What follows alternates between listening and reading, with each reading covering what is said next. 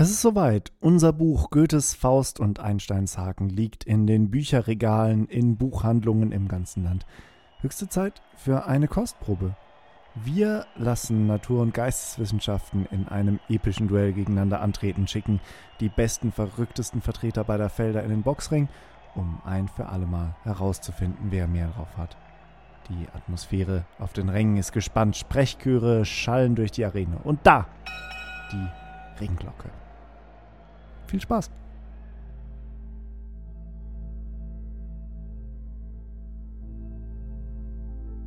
Es ist gar nicht leicht festzustellen, wer eine Idee wirklich als erster hatte. Wissenschaft basiert immer auf Kooperation. Man diskutiert im Kollegenkreis, fragt einen Freund und lässt die Ergebnisse in die eigene Arbeit einfließen.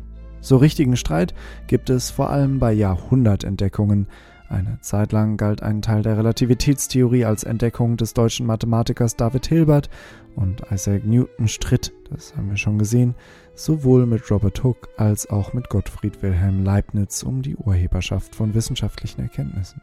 Forscher schlagen sich recht wacker, wenn es darum geht, die Erfindungen anderer als die eigenen auszugeben, und manchmal kommt zum Forscherruhm auch eine ganze Menge Geld. ATT ist eine Telefongesellschaft, die einst weltgrößter Kabelnetzbetreiber der Welt war.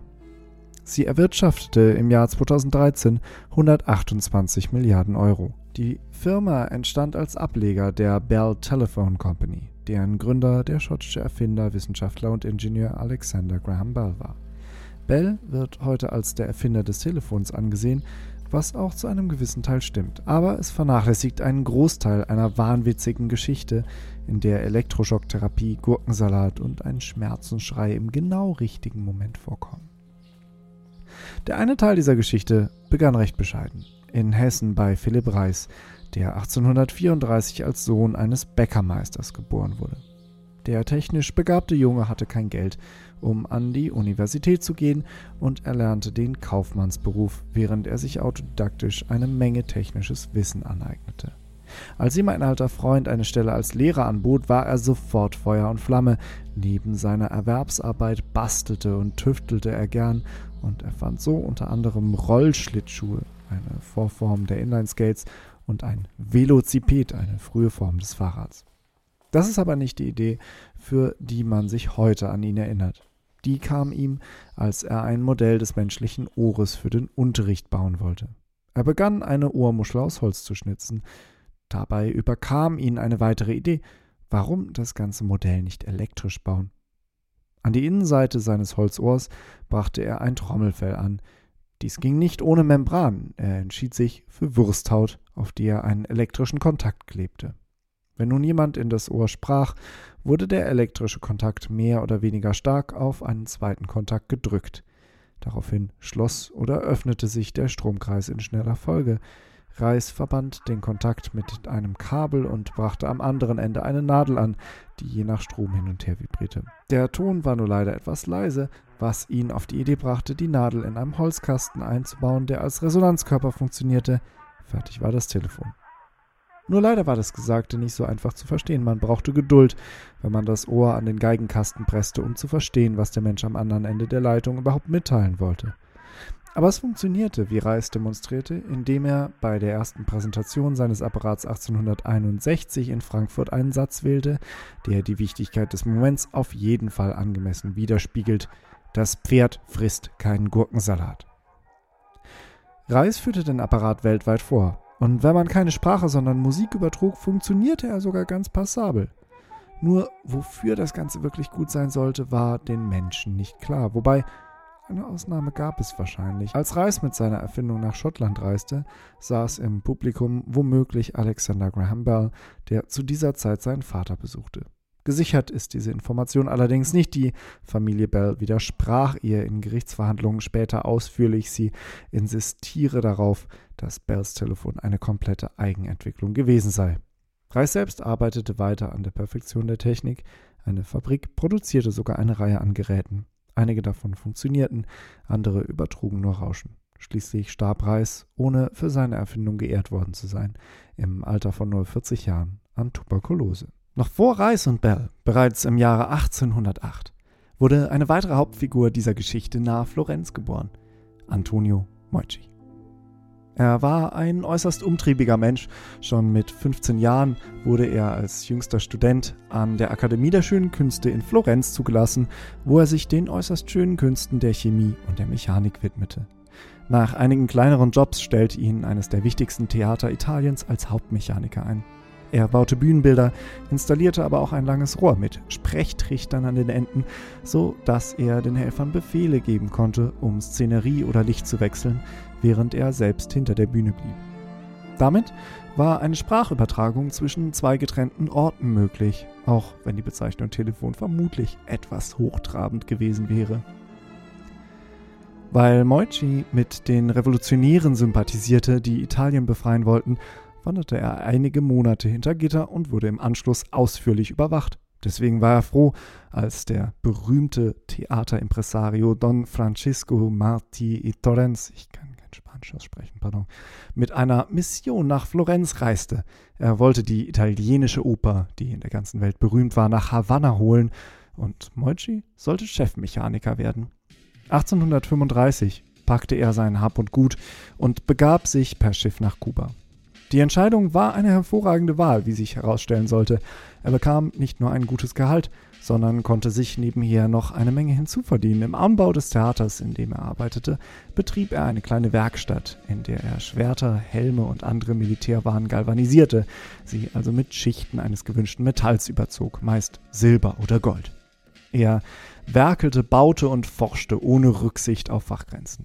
Geradezu elektrisiert war er, als ihn die Nachricht erreichte, dass man in Europa Krankheiten mit Elektroschocks heilen könne. Das war ein neues Feld, auf dem er Forschung betreiben konnte. Eine Menge Batterien besaß er schon. Das Einzige, was ihm fehlte, waren Patienten. Ich habe einige Zeit damit verbracht, einigen meiner farbigen Angestellten elektrische Schocks zu verabreichen und manchmal auch meiner Ehefrau, sagt er in einem Gerichtsverfahren gegen die Bell Telephone Company. Dabei stand er allerdings nicht nur daneben und schaute zu. Das alte Europa hatte nämlich noch eine zweite Theorie entwickelt, die zwar Quatsch war, aber auf sehr verquere Weise trotzdem zur Erfindung des Telefons beitragen sollte. Ein Arzt, so die Annahme, könne den Ort und die Schwere der Erkrankung erfüllen, wenn er selbst ein Teil des Stromkreises sei. Moichi schockte sich daraufhin exakt genauso stark wie seine Versuchskaninchen. Der Tag, an dem Moichi das Telefon erfand, war der, an dem ihm ein besonders schwerer Fall besuchte. Es stand schlimm um den Patienten, da war Moichi sich sicher. Alle seine Batterien mussten gleichzeitig in Serie geschaltet werden, um die kompletten 114 Volt herauszuholen. Er bat den Mann, den Mund zu öffnen, denn einer der Kontakte war eine Kupferspule, die den Schock direkt auf die Zunge leiten sollte. Die Vorbereitungen waren abgeschlossen Moichi begab sich zwei Räume weiter, wo die Batterien standen, nahm einen elektrischen Kontakt in die eine Hand und schloss mit einem dünnen Kupferplättchen in der anderen Hand den Stromkreis. Der Patient schrie vor Schmerz laut auf. Das war erwartbar gewesen. Etwas anderes irritierte Moichi aber. Ihm schien es, als hätte er den Schmerzenschrei viel lauter gehört als eigentlich möglich. Der Patient saß schließlich zwei Zimmer entfernt. Moichi hatte nicht nur ein medizinisches Folterinstrument gebaut. Man konnte diese Apparatur auch rein zufällig und überhaupt nicht gewollt als primitives Telefon nutzen. Die Kupferspule im Mund des Patienten schwang mit dem Schall hin und her und bildete so ein Mikrofon.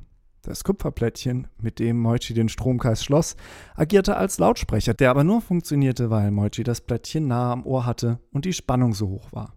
Beseelt von seiner Erfindung entschied sich Moichi, nach Auslaufen seines Vertrages in Havanna nach Amerika auszuwandern. Dort wollte er seine Erfindung weiterentwickeln und Investoren finden. Bell war zu diesem Zeitpunkt noch keine Konkurrenz, da er gerade mal zwei Jahre alt war. Viel problematischer war, dass Moichi noch kein Wort Englisch sprach. Als seine Frau an Arthritis erkrankte und ihr Schlafzimmer nicht mehr verlassen konnte, probierte er sein System aus und baute Telefonverbindungen zwischen ihrem Schlafzimmer und verschiedenen anderen Stellen im Haus, um mit ihr von überall reden zu können. 1816, Bell war mittlerweile zwölf Jahre alt, veröffentlichte Moichi seine Ergebnisse in einer italienischen Zeitung in New York. Von nun an stand sein Leben allerdings unter einem unglücklichen Stern. Seine Erfindung wurde nicht wahrgenommen, weil Moichi seine Erkenntnisse nicht auf Englisch veröffentlicht hatte so konnte Alexander Graham Bell, der in Schottland geborene Erfinder, 1876 ein Patent auf das Telefon einreichen. Und ohne Frage war Bell ein genialer Erfinder. außergewöhnlich begabt, aber spätestens ab kurz vor der Abgabe seines Patents wird der Verlauf der Geschichte unklar. Es gibt eine Menge Darstellungen, die sich widersprechen, von Büchern bis hin zu Regierungserklärungen. Am 11. Juni 2002 verabschiedete das amerikanische House of Congress einen Beschluss, der Moichi ehrte und besagt, dass Bell kein Patent hätte anmelden können, wenn Moichi nicht komplett verarmt gewesen wäre. Denn Moichi hatte nicht mal 10 Dollar, um seinen Vorantrag auf sein Patent zu verlängern. Das kanadische Parlament stimmte einem Antrag nur zehn Tage später einstimmig zu, Alexander Graham Bell als den einzigen Erfinder des Telefons zu sehen.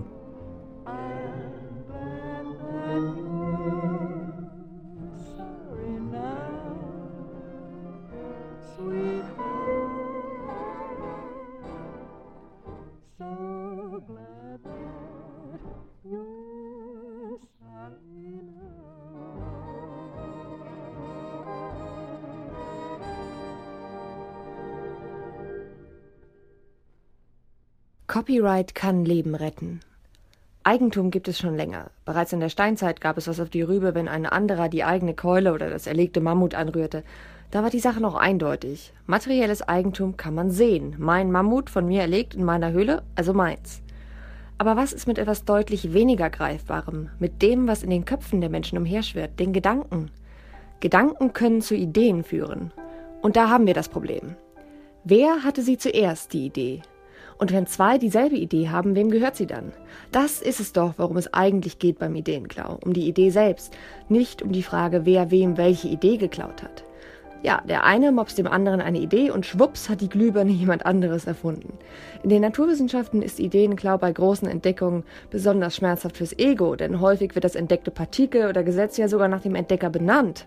Aber ohne die Geisteswissenschaften hätte sich die Idee des Ideenklaus an sich gar nicht entwickelt. In der Wissenschaftsgeschichte finden wir die Grundlage von dem, was wir heute Copyright nennen. Wie kam es überhaupt zu der Auffassung, dass es so etwas wie Ideenklau überhaupt gibt? Das Urheberrecht ist ein wertvolles und geschütztes Gut. Nicht umsonst messen Nachwuchswissenschaftler ihren Wert auch daran, wie oft die eigenen Texte von anderen zitiert werden. Denn es war nicht immer so, dass man sich auf Copyright berufen konnte, wenn ein anderer die eigene geistige Leistung stahl. Plagiat. Ein Wort, das in den Medien in den letzten Jahren oft auftauchte. Ein Spitzenpolitiker nach dem anderen hatte, so der allgemeine Eindruck, bei der Doktorarbeit gefuscht.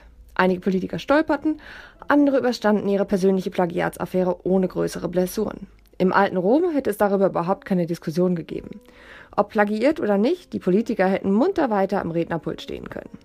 Die alten Römer kannten kein Copyright, vielleicht auch, weil Autoren damals mit ihrem Geschreibsel kein Geld verdienten. Viel mehr noch, Abschreiben war an der Tagesordnung unter den großen Philosophen der antiken Welt.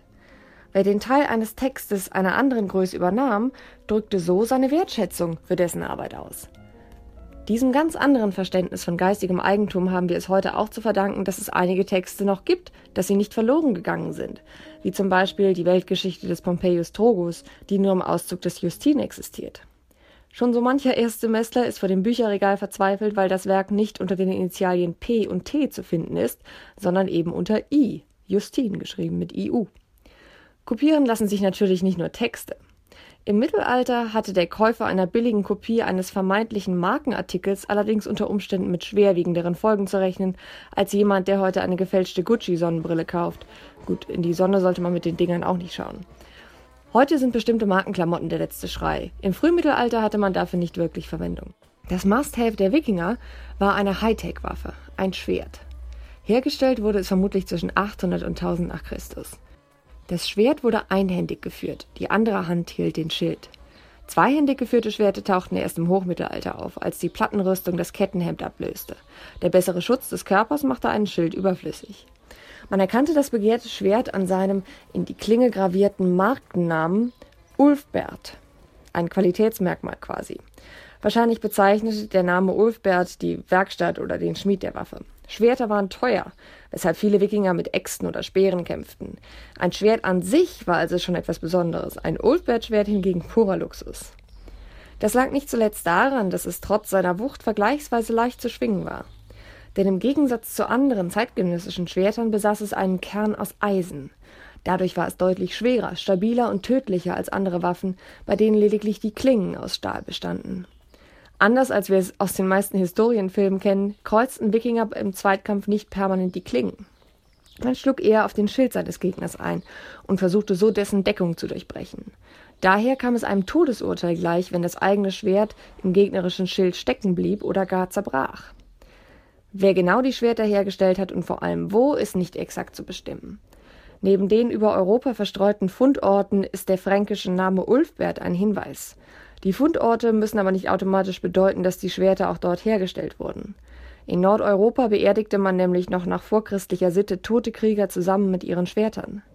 Auch die Frage nach dem Ursprung des Materials, aus dem die Schwerter hergestellt wurden, teilt die Forschergemeinde. Die einen sagen, es stamme von Raubzügen der Wikinger aus dem Orient, aus dem Iran oder Afghanistan. Andere halten ein fränkisches Kloster für wahrscheinlicher. Nach dem 11. Jahrhundert produzierte Schwerter waren allerdings nicht mehr aus Tiegelstahl, was die Orienttheorie wiederum unterfüttert. Die Russen machten zu dieser Zeit nämlich die Handelswege nach Osten dicht. Tiegelstahl gelangte auf diesem Weg nicht mehr nach Europa. Eine an der Universität Hannover untersuchte Ulfbert Klinger weist einen hohen Mangangehalt auf und kann daher nicht aus dem Orient stammen, da der Boden dort weniger manganhaltig ist als beispielsweise im heutigen Deutschland. Die Herkunft der sagenumwobenen Schwerter ist also nach wie vor nicht eindeutig geklärt. Wer oder was Ulfbert war, Mönch, Abt, Bischof, Kloster, Werkstatt oder Meisterschmied, werden wir wohl nie erfahren. Aber die Anzahl von aufgefundenen gefälschten Ulfbert-Schwertern zeigt, dass so mancher Wikinger in der Schlacht eine böse Überraschung überlebt haben dürfte. Ein echtes Ulfbert-Schwert war aufgrund seines Materials beinahe unzerstörbar und besaß eine immer scharfe Klinge, Schleifen überflüssig. Mit den Fälschungen stand man mitten im Schlachtgetümmel mit einer abgestumpften Klinge plötzlich ziemlich dumm da. Wer sein Schwert trotzdem schliff, stieß bei den Fakes schnell auf den weichen Kern und zerstörte sein Schwert auf diese Weise. Getäuschte Wikinger zahlten also tatsächlich einen sehr hohen Preis für die teure Fälschung. Am Ende stand oft auch ihr Leben mit auf der Rechnung. Wer heute unwissentlich eine falsche Rolex oder Louis Vuitton Tasche kauft, ist zwar auch angeschmiert und hat für ein minderwertiges Produkt viel zu viel bezahlt, aber hat immerhin noch seinen Kopf. Das Mittelalter kannte wie die Antike kein Plagiat in dem Sinne, wie wir es heute verstehen. Aber Fälschungen gab es auch damals. Der Unterschied zwischen einer Fälschung und einem Plagiat liegt nicht in der Absicht, denn täuschen wollen ja beide, sondern in der Angabe der Autorenschaft. Der Plagiator gibt das Werk eines anderen als sein eigenes aus, der Fälscher dupliziert das Werk eines anderen und schreibt auch dessen Namen darunter. Trotzdem kann eine Kopie auch zu einer Fälschung werden, wenn wir sie heute zum Beispiel für ein Original halten. Dagegen handelt es sich bei den sogenannten Hitler-Tagebüchern, die unter anderem von Hugh Trevor Roper, einer britischen Historikerlegende, für echt befunden worden waren, um bewusst hergestellte Fälschungen. Diesmal war der Text neu, wurde aber als von Hitler selbst geschrieben ausgegeben. Das Ganze kam raus, wurde zum Skandal und zur ultimativen Peinlichkeit für die Historiker, die sich für die Echtheit der Tagebücher verbürgt hatten. Der englische Dichter John Milton empörte sich hingegen darüber, dass der am Ende des englischen Bürgerkriegs frisch geköpfte König Karl I. in seiner 1649 erschienenen angeblichen Autobiografie Icon Basilike teilweise aus der Bibel abgeschrieben habe. Der Vorwurf änderte allerdings nichts an dem Erfolg des Bestsellers, der wohl noch am Tag der Hinrichtung erschien, denn es waren gerade die bewusst gesetzten Parallelen zu Bibelstellen, die so gut bei der Leserschaft ankamen. Karl erschien so in einer Reihe mit Jesus und den Königen David und Solomon. Das Ganze war übrigens derart von Erfolg gekrönt, dass der zuvor verhasste Monarch später heilig gesprochen wurde. Das ist Spin-Doctoring, von dem sich selbst Olivia Pope aus Scandal noch was abgucken könnte. Miltons zweiter Kritikpunkt am Icon war, dass Karl das Buch seiner Meinung nach gar nicht selbst geschrieben hatte. Später stellte sich heraus, dass er damit wohl richtig lag. Bischof John Gordon bekannte sich dazu, den Text unter angeblicher Hinzunahme von Briefen und anderen Schriftstücken des Königs verfasst zu haben. Fälschung als Propagandainstrument. Sehr beliebt und mitunter auch sehr effektiv.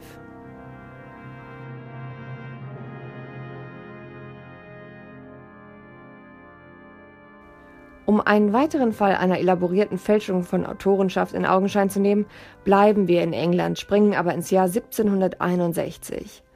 Da erschien eine Sammlung epischer Gedichte, verfasst von dem geheimnisvollen Ossian, angeblich aus dem dritten Jahrhundert nach Christus stammt, herausgegeben von James Macpherson. Von der Echtheit der dramatischen Verse über den Helden Fingal waren nicht nur normale Leser, sondern auch Literaturgrößen wie Goethe und Johann Gottfried Herder überzeugt. Die Dichtung wurde mit dem Werk Homers verglichen und begeisterte Schottland-Enthusiasten und Keltenfans, wie auch die Stars der Literaturszene. Es gab aber von Anfang an Zweifler, deren Verdacht sehr wahrscheinlich auch begründet war. Im dritten Jahrhundert gab es in Schottland noch keine Schriftlichkeit. Vielmehr wurden Gedichte und Geschichten mündlich überliefert. Fans sahen in Ossian einen Druiden oder Baden, was allerdings ein Problem darstellt, denn laut einer Beschreibung gallischer Druiden von Julius Caesar war es diesen nicht erlaubt, Gedichte zu verschriftlichen. Wenn überhaupt, dann nur auf Griechisch und nur zum privaten Gebrauch. Allerdings sind Caesars Worte hier mit Vorsicht zu genießen, weil sie sich nicht auf Schottland beziehen, sondern auf gallische Druiden und deswegen nicht unbedingt übertragbar sind. Macpherson veröffentlichte 1762 eine Abhandlung über Ossians Werk Fingal und erklärte darin, Ossian hätte nicht schreiben können, aber die gälische Grammatik sei so eng ineinander verwoben gewesen, dass es ganz unmöglich gewesen sei, die Verse der auswendig gelernten Lieder oder Gedichte zu vergessen. Eine ziemlich dünne Erklärung, und doch gab es viele, die ihm glaubten. Vielleicht wollten sie auch einfach glauben, dass es Ossian wirklich gegeben hatte. Die Verse von Macphersons angeblichen Baden erzählen von verwunschenen Landschaften, Helden und Mördern, tragischen Verwicklungen und großen Gefühlen. Damit traf Macpherson den Zeitgeist. Schottland und eine gewisse Verklärung des Gälischen waren gerade in Mode. Macpherson hat unter Umständen nicht alles selbst geschrieben. Es gibt zumindest die Theorie, dass sich Fragmente bereits in älteren Manuskripten finden lassen. Ob wahr oder nicht, mit den Versen des Ossian hat Macpherson auch literarische Stars wie Robert Burns und Sir Walter Scott beeinflusst und inspiriert. Sie hinterließen der Nachwelt Elegisches, das zum Träumen anregt. Vielleicht gar nicht so übel, selbst wenn es wirklich eine Fälschung war.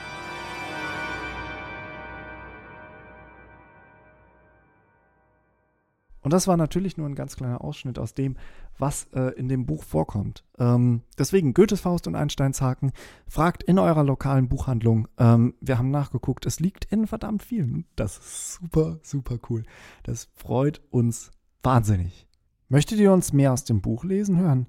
Wir haben zwei Lesungen derzeit geplant. Eine am 24. Oktober um 20 Uhr im Karlstor in Heidelberg und einer am 4.12. in Karlsruhe im Kohi. Wenn ihr noch irgendwo anders eine Lesung organisieren wollt, wir kommen wirklich gerne. Schreibt uns einfach an, dann kriegen wir das schon irgendwie hin. Musik diesmal von Camille Saint-Séance, von Chopin, von Richard Wagner, eine anonyme Aufnahme von zwei Besuchern der St. Louis World Fair war dabei. Eddie Elkins Orchestra, Paul Arden Taylor und äh, dazu noch Geräusche von Daniel Simon, Gogo und Acclivity, jeweils von soundbible.com. Habt eine schöne Zeit, wir arbeiten weiter in einer nächsten Episode. Vielen Dank fürs Hören. Bis dann, tschüss.